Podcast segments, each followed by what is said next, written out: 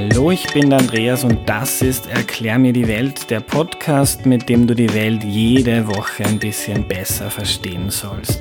Heute, heute geht es um die Lieblingsbeschäftigung vieler Menschen und ich rechne mich damit ein, äh, das Schlafen. Warum tun wir es? Was passiert mit uns? Was kann man machen, um besser zu schlafen? Meine und eure Fragen beantwortet Brigitte Holzinger. Hallo. Ja, hallo. Äh, bevor wir loslegen, Brigitte, magst du dich bitte vorstellen? Ja, also ich heiße Brigitte Holzinger und bin Schlaf- und Traumforscherin, Psychologin und äh, Gestalttherapeutin, leite das Institut für Bewusstseins- und Traumforschung und den Lehrgang Schlafcoaching an der Med-Uni Wien. Mhm. Äh, Brigitte, du warst schon einmal da, nämlich in Folge 20. Da haben wir über ein verwandtes Thema gesprochen, das Träumen. Das war eine sehr spannende Folge, die ihr euch gleich nach dieser anhören solltet. Äh, Heute reden wir über Schlafen. Ihr habt uns wieder sehr viele Fragen über WhatsApp geschickt. Wer selbst welche schicken mag, schaut mal in die Podcast-Beschreibung. Da steht, wie das geht. So, legen wir los, Brigitte. Bevor wir über das Schlafen reden, würde ich mal äh, das Stadium davor äh, mit dir besprechen, nämlich das Müde werden. Warum werden wir eigentlich müde? Geht uns da die Energie aus oder? Ähm, das ist eine äußerst gute Frage. Ähm, es dürfte so sein, dass ähm, bei längerer Wachheit verschiedene Stoffe, Aminosäuren, ähm, da und dort äh, äh, Teile verlieren und die gehören unter anderem wieder zusammengefügt. Und das, äh, da sind wir schon bei einer der Funktionen äh, des äh, Schlafens. Wir äh, regenerieren im Tiefschlaf tatsächlich Proteine und Aminosäuren. Mhm. Unser Körper braucht die, damit er funktioniert und die werden abgebaut, während wir wach sind und wenn wir schlafen, wird das quasi wieder. Genau, diese Proteine schwirren durch den ganzen Körper und ähm, Aminosäuren schwirren durch den Körper, auch durchs Gehirn vor allem. Und ähm, die, äh, die, haben auch mit den Botenstoffen, mit den sogenannten Neurotransmittern und Hormonen äh, zu tun, die verschiedene Abläufe in, im Körper machen hm. oder steuern. Mhm. Oder unsere Stimmung machen oder steuern. Können wir uns konzentrieren, können wir uns nicht konzentrieren? Sind wir wach, sind wir müde?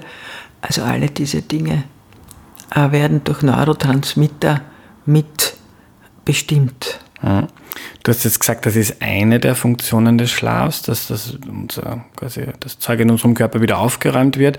Was sind denn andere Funktionen? Wozu ist Schlaf gut? Also wir wissen heute, dass eigentlich es so ist, dass wir beim Einschlafen umschalten. Und an selber kommt es ja vor, dass man jetzt eigentlich nichts tut. Die Wahrheit ist, man wird hochaktiv indem man das Ich von einem selbst quasi auslöst, auslöscht oder mhm. aus, auslassen darf, auslassen kann. Da beginnen irrsinnig viele Prozesse im Körper und im Gehirn. Und ähm, soweit wir heute wissen, gerade im Tiefschlaf, ist es so, dass diese Aminosäuren unter anderem beginnen, sich wieder zusammenzubauen und man hat das bis vor kurzem nicht gewusst, aber das, was dann abgesondert wird, was man nicht mehr braucht, sozusagen äh, wird äh, ausgeschieden. Und in diese Flüssigkeit, die rum, rund ums Gehirn ist, Glia heißt es zum Teil, äh, transportiert. Und die transportiert dann überflüssige Zeug quasi ab. Also tatsächlich ist es so, als ob man auch einen Hirnputz macht, wenn man mhm. schläft. äh, du hast gesagt, äh, wir werden hochaktiv, aber es ist schon so, dass zum Beispiel der Puls, der, das Herz viel seltener schlägt, wenn wir einschlafen, oder? Genau. Es wird alles Vegetativum, heißt das. Ne? Das ist so die inneren Vorgänge ähm, langsamer. Wie du sagst, Herzschlag wird langsamer, Blutdruck wird langsamer, Atmung wird tiefer und langsamer ähm, und auch das Hirnstrombild beginnt zu verlangsamen. Also ein Hirnstrombild? Wie aktiv das Hirn ist mhm. in den verschiedenen Bereichen. Also mhm. das misst man in Hirnwellen.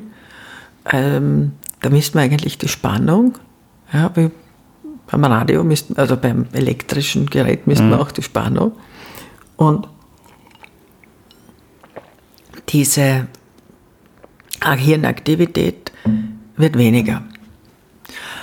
Äh, da gibt also langsam immer weniger, weniger bis zum Tiefschlaf, da ist es dann 1 bis 4 Hertz.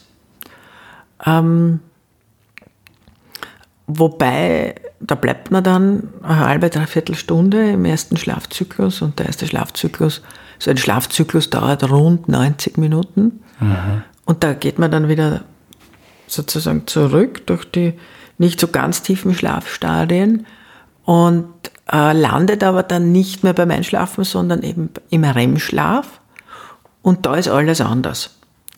Der heißt auch der Schlaf der schnellen Augenbewegungen, der Rapid Eye Movements. Mhm. Und äh, da ist das Hirn plötzlich wieder so aktiv wie im Wachzustand. Mhm. Und der Herzschlag wird ähm, unregelmäßig oder kann unregelmäßig werden und korrespondiert mit dem vermutlich, was man träumt. Mhm. Die Atmung kann unregelmäßig werden. Und ähm, es äh, ist vermutlich auch die Verdauung, äh, zumindest teilweise wieder aktiv. Denn insgesamt geht beim Schlafen die Verdauung auf mindestens Halbmast. Mhm. Also das ist weniger aktiv als äh, im Wachen. Was ich gemeint habe mit wird aktiv, eben die andere Welt sozusagen wird aktiv, äh, die Welt des Schlafes eben. Und da wird eben viel gemacht und vermutlich gelernt und geputzt. Mhm. Du hast gesagt, es gibt einen Tiefschlaf, äh, da geht der Puls sehr zurück und man ist ruhiger und dann gibt es den REM-Schlaf, da ist man aktiver, da ist mehr los. Das heißt, diese zwei Phasen wechseln sich ab. Ah ja, es sind eigentlich dann auch noch, also gibt noch das Einschlafen, mhm. dann die Über vom Einschlafen Richtung Tiefschlaf, Übergangsstadien, die sind mit bestimmten ähm, Hirnwellen charakterisiert, keine komplexe Spindeln. Das mhm. führt, glaube ich, zu weit, wenn wir uns da vertiefen, was das ja. ist. Der Tiefschlaf, vom Tiefschlaf dann wieder das Übergangsstadium und dann wieder der REM-Schlaf. Mhm. Und im ersten Schlafzyklus, in diesen ersten eineinhalb Stunden, ist der Tiefschlaf ganz lang und der REM-Schlaf ganz kurz. Mhm. Und dann geht man vom REM-Schlaf wieder Übergang, Tiefschlaf, Übergang, REM-Schlaf. Und das geht halt dann so, je nachdem, wie lange man schlaft, vier bis fünf Mal, ähm, bis man dann aufwacht. Aha. Wobei der Tiefschlaf immer kürzer wird und der REM-Schlaf immer länger. Da gibt es ja jetzt so Apps dafür, die sich an den eigenen Rhythmus anpassen und die wecken dich dann, äh, wenn du im REM-Schlaf, glaube ich, bist, oder? Oder weißt du, wie das geht? Also damit man möglichst sanft aufsteht und nicht in einer Tiefschlafphase äh, aufstehen muss. Naja, die geben alles Mögliche vor, was sie tun. Die Wahrheit ist, was die wirklich tun, äh, ist, dass sie einen wecken, wenn man selber aufgewacht ist. Wir wachen nämlich vier bis sieben Mal pro Stunde sowieso auf, mhm. aber nur so kurz, dass man es nicht merkt. Also sagen wir mal, man dreht sich um, man ist kurz aufgewacht, aber man es nicht gemerkt. Das heißt, wenn man sich umdreht, ist man munter? Nein, ist man mal kurz aufgewacht. Mhm. Körperlich gesehen. Aber so kurz, dass, es, äh, dass, es, dass man es nicht bemerkt, dass es das Bewusstsein nicht erreicht. Mhm. Und in so einem Moment äh, klingelt dann dieses App oder mhm. beginnt irgendwas, das Licht äh, hochzufahren oder Töne von sich zu geben oder so. Was anderes kann es nicht. Äh, und wenn wir jetzt Wecker wegdenken, äh, wann wacht man dann auf? Was passiert damit? Der REM-Schlaf wird immer höher, wo sehr viel aktiv ist und irgendwann wird man dann munter. Irgendwann ist man dann ausgeschlafen und ähm, kommt jetzt noch was Wichtiges dazu. Das ist dieser eine Rhythmus, diese 90 Minuten. Aber ich sage immer, der Mensch ist wie Musik. Es gibt einen anderen Rhythmus, der noch viel weiter ist, nämlich den Tag-Nacht-Rhythmus, den 24-Stunden-Rhythmus, den Rhythmus, der durch Hell und Dunkel ähm, gesteuert wird. Mhm. Und ähm, an diesen Rhythmus sind viele körperlichen, äh, körperliche Vorgänge gekoppelt. Gesteuert wird das durch ein Hormon, der, das auch gleichzeitig ein Neurotransmitter ist, also das ein Stoff, der Körperfunktionen steuert, aber auch Neurotransmitter Hirnvorgänge steuert. Mhm. Und der steuert eben Wach und Schlaf oder auch Müdigkeit zu einem Teil äh, oder Wachheit. Und zum Beispiel wird durch dieses äh, äh Melatonin, das Melatonin wird tagsüber gefördert, wenn man im Sonnenlicht ist, denn das Licht ist da der wesentliche mhm. Zeitgeber, sagen wir da dazu, ähm, der dann verursacht, dass wenn es dunkel wird, viel Melatonin ausgeschüttet wird. Und dieses Melatonin macht teilweise dann auch die Müdigkeit.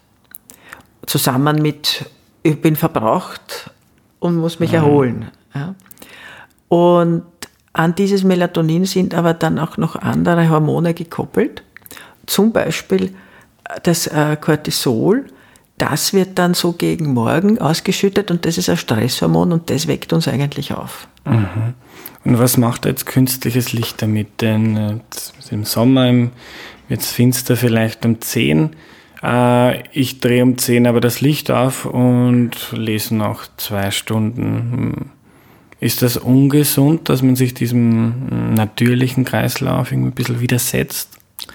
Ja, das Gesündeste wäre wirklich ähm, eben zu schlafen, wenn es dunkel ist und wach zu sein, wenn es hell ist. Aber ich meine, wir leben halt nicht am Äquator, ähm, wo es halt zwölf Stunden so und zwölf Stunden so ist und wir brauchen vermutlich auch keine zwölf Stunden Schlaf, sondern eigentlich eher siebeneinhalb bis acht. Und ähm, so ist es schon okay, wenn man dann am Abend noch äh, sich was gönnt, zum Beispiel ein Buch zu lesen, mhm. warum nicht? Aber macht man die ganze Nacht durch und macht man das über Jahre, Jahrzehnte lang, dann hat das gesundheitliche Konsequenzen. Mhm.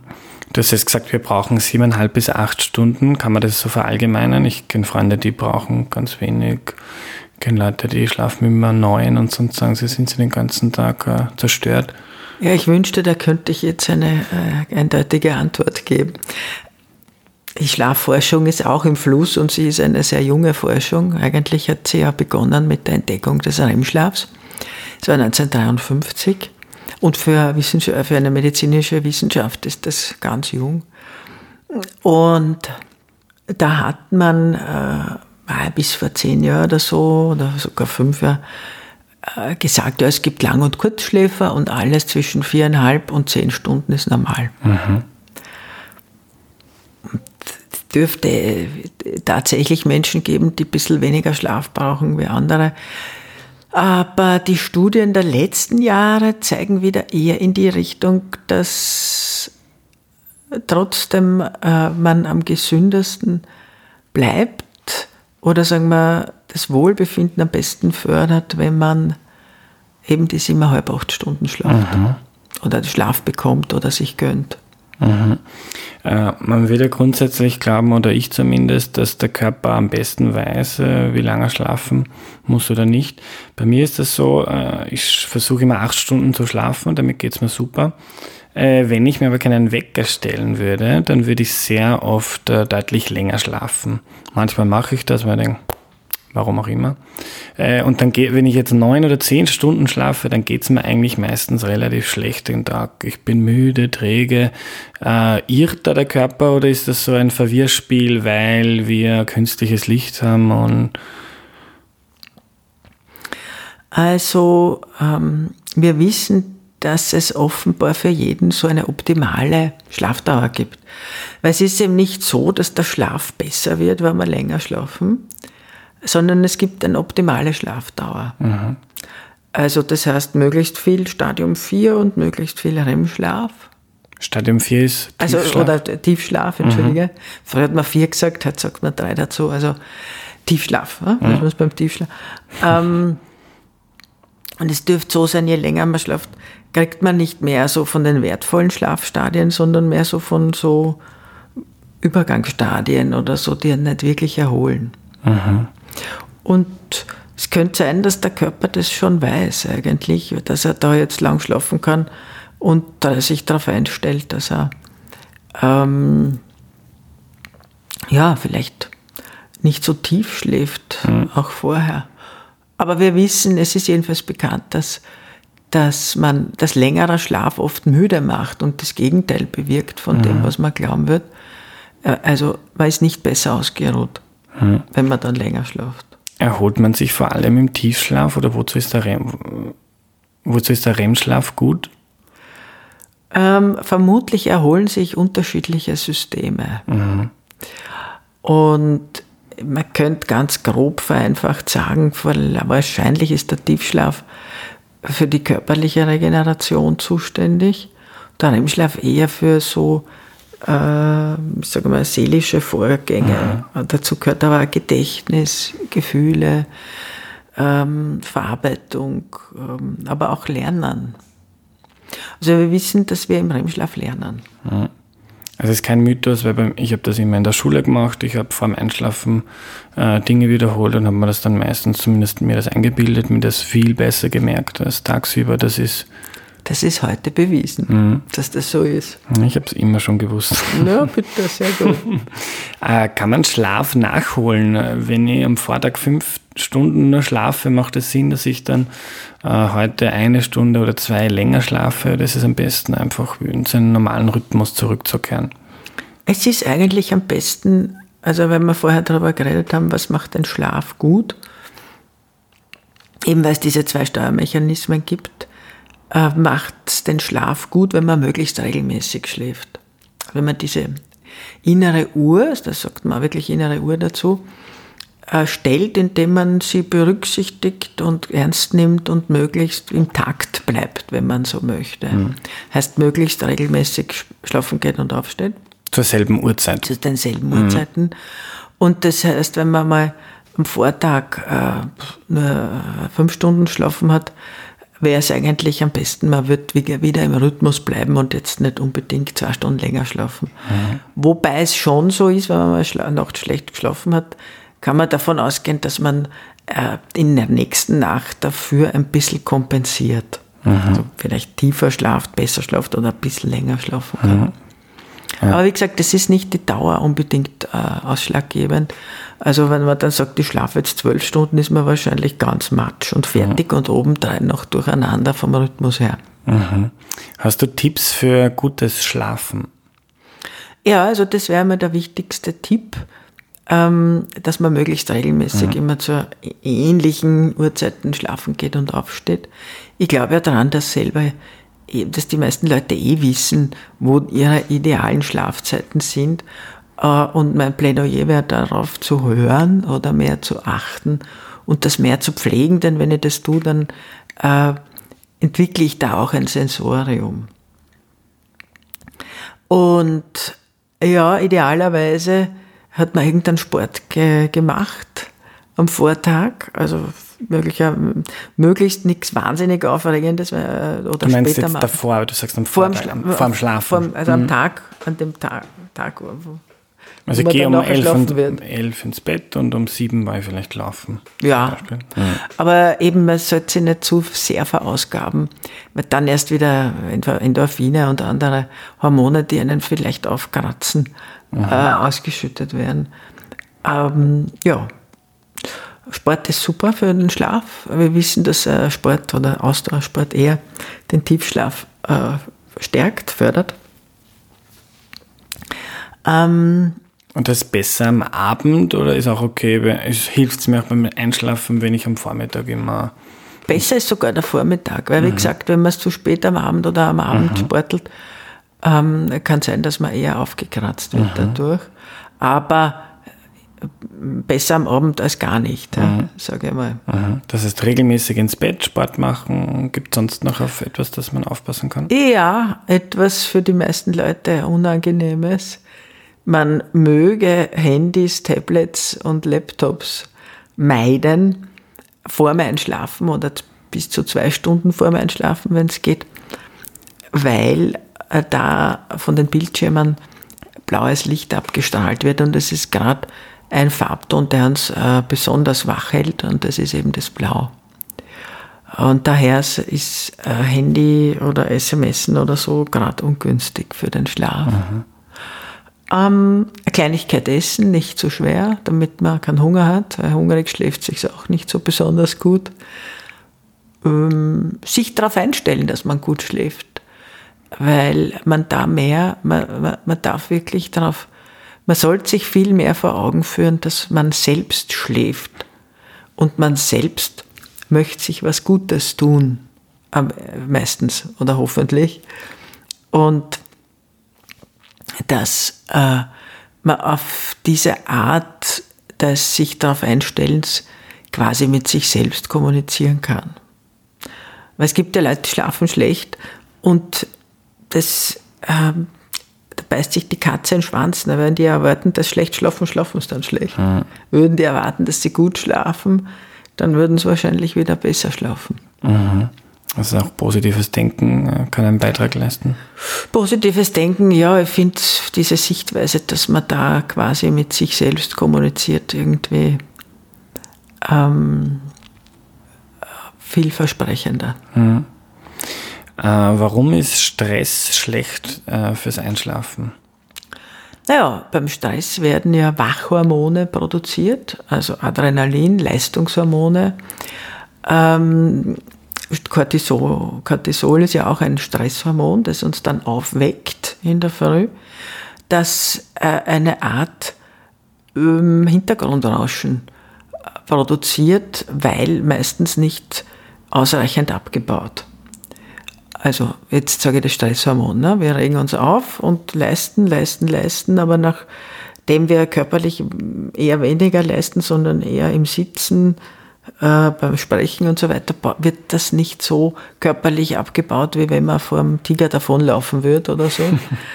Und äh, daher äh, bleiben da offenbar Reste, oder so kann man sich vorstellen, die dann eine Art Hintergrundwachheitsrauschen produzieren, das man auch Hyperarousal nennt. Ähm, also Arousal ist so eine Aufgeregtheit und Hyper heißt so ein bisschen überdrüberes äh, ein Hintergrundrauschen. Ja. Das äh, rein hormonell äh, eine Basis macht, wo man eben nicht loslässt oder entspannt. Äh, und das ist eben genau das, was äh, dazu führt, dass man dann nicht so gut einschlafen oder nicht, wenn man eingeschlafen ist, nicht so tief schlafen kann oder ungestört schlafen kann, wie man das ohne Stress könnte. Ein Trick, der für mich immer gut funktioniert, ist, wenn es ein stressiger Tag war. Ich versuche generell immer zu lesen vom Schlafen. Schlafseite viel besser. Das Handy liegt in einem anderen Raum.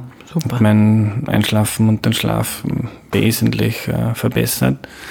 Mm, Und das macht dann auch nach einem stressigen Tag irgendwie ruhig, wenn man in einem Buch in irgendeine andere Welt eintaucht. Genau. Äh, Das ist zum Beispiel sowas, nicht? Die Schlafmedizin hat vorher gesagt, ja, nicht lesen vor dem Schlafengehen. Aber viele Leute machen das. Und das ist ein Wohligkeitsgefühl. Und äh, viele Leute äh, haben zweimal um- umgeblättert und sind schon eingeschlafen. Ich sage immer, never change a winning team. Wenn das, gibt, wenn, man das, wenn das für einen so ist, soll man es beibehalten. Und außerdem ist es wunderbar, ja, herrlich, so eine äh, Welt für sich da zu kreieren, in die man, wo man dann schön hinübergleiten kann. Äh, Die letzte Frage für heute kommt vom Christoph über WhatsApp. Er fragt, warum Männer so oft mit einer Erektion aufwachen. Ja, das äh, ist relativ leicht beantwortet. Da braucht sich keine Sorgen machen. Er ist nicht alleine und äh, es ist auch nicht äh, irgendwie eigenartig, sondern es ist so, dass der REM-Schlaf von äh, ähm, vegetativen Reaktionen, unter anderem auch äh, der Genitalien, äh, begleitet ist. Und äh, daher haben viele junge Männer, wenn man ja vom REM-Schlaf aufwacht, oder nicht nur die Jungen, auch die älteren mhm. Männer, äh, eine Erektion beim Aufwachen. Mhm. Und, Und, das muss gar nicht unbedingt von einem entsprechenden Traum oder tatsächlichen äh, Lustempfinden begleitet mhm. sein, aber manchmal ist es natürlich. Das heißt, äh, tendenziell wachen wir äh, in der Phase des REM-Schlafs auf. Ganz genau. Ja. Oder nach einem REM-Schlaf. Mhm. Immer oder? Also wenn wir natürlich aufwachen? Ja, immer. Also es gibt, das ist leider nicht wirklich geklärt. Mhm. Das ist meine Erfahrung und meine Meinung. Es gibt leider, was heißt leider, andere Kollegen sagen, nein, im Übergangsstadium wacht man auf und diese Apps sind nach dem Übergangsstadium konzipiert und mhm. daher haben sie sich geirrt. Deshalb habe ich vorher gesagt, die, mhm. die wecken einen auf, wenn man aufgewacht ist. Mhm. Und äh, meistens wachen wir aber nach einem wahrscheinlich abgeschlossenen REM-Schlaf ab. Man könnte auch vermuten nach einem vollendeten Traum. Ja. Mehr zum Träumen in Folge 20. Äh, fürs Schlafen war es das heute. Danke, Brigitte. Vielen Dank. Das hat mich sehr gefallen. Wir lernen also. Es gibt verschiedene Phasen im Schlaf, da gibt es Übergangsstadien, aber die wichtigsten beiden Phasen sind der Tiefschlaf und der REM-Schlaf. REM ist die Abkürzung für Rapid Eye Movement, also schnelle Augenbewegung. Und da ist das Hirn sehr aktiv. In dieser Phase träumen wir. Der REM-Schlaf ist vereinfacht gesagt die Phase, in der wir Gedanken, Emotionen und Gefühle verarbeiten. Nach dem REM-Schlaf wachen wir normalerweise auch auf und das ist auch der Grund, warum Männer da oft eine Erektion haben, weil der Körper hochaktiv ist. Je länger wir schlafen, desto länger werden auch die Phasen dieses REM-Schlafs und je nachdem, wie lange man schläft, hat man vier bis fünf Zyklen äh, am Anfang sind die Tiefschlafphasen länger, die werden dann nach und nach kürzer. Im Tiefschlaf äh, wiederum regeneriert sich der Körper, der Blutdruck wird langsamer, das Herz schlägt langsamer, die Atmung wird tiefer und das Hirn weniger aktiv. In dieser Phase werden Proteine und Aminosäuren regeneriert, die braucht unser Körper und unser Hirn, äh, damit sie funktionieren. Und diese Proteine und Aminosäuren haben mit Hormonen und Botenstoffen zu tun und werden im Schlaf auf Vordermann gebracht. Einen Hirnputz hat Brigitte das genannt. Jeder Mensch braucht so circa siebeneinhalb bis acht Stunden Schlaf. Das ist der aktuelle Stand der Forschung. Früher äh, war das anders, hat Brigitte erzählt. Da hat man geglaubt, manche brauchen nur viereinhalb, vier, fünf Stunden, andere neun oder zehn. Dass es also Kurz- und Langschläfer gibt. Aktuellere Studien legen aber nahe, dass wir alle so um die siebeneinhalb oder acht Stunden brauchen. Äh, dann haben wir auch darüber geredet, wie man gut schläft. Das Wichtigste ist Regelmäßigkeit. Sucht euch also eine Zeit in der Früh, äh, in der ihr aufsteht und einem Abend, in der ihr zu Bett geht. Wenn man einmal deutlich weniger schläft, bringt das Nachholen wenig bis nichts. Einfach schauen, dass man schnell wieder in den alten Rhythmus kommt. Ansonsten schläft man tendenziell besser, wenn man äh, regelmäßig Sport macht, am Abend nichts Schweres isst, aber auch nicht zu wenig, denn mit Hunger schläft man auch nicht gut. Und noch ein Tipp von Brigitte, Handys, Tablets, Laptops äh, so zwei Stunden vor dem Schlafen wegräumen, denn das blaue Licht, das die abstrahlen, macht uns wieder munter. Das war die heutige Folge. Wenn du den Podcast cool findest, dann schau mal in die Podcast-Beschreibung. Da findest du meinen Instagram-Account oder das WhatsApp-Service des Podcasts. Das sind die besten Möglichkeiten, um mit mir in Kontakt zu bleiben und mir Fragen zu schicken. Äh, wenn du über Instagram Fragen oder Vorschläge hast, dann äh, bitte immer über den Account von Erklär mir die Welt, nicht meinen privaten, äh, damit ich das gut trennen kann. Ich freue mich, äh, auch dort von euch zu hören. Für heute war's das von mir. Bis zum nächsten Mal. Tschüss.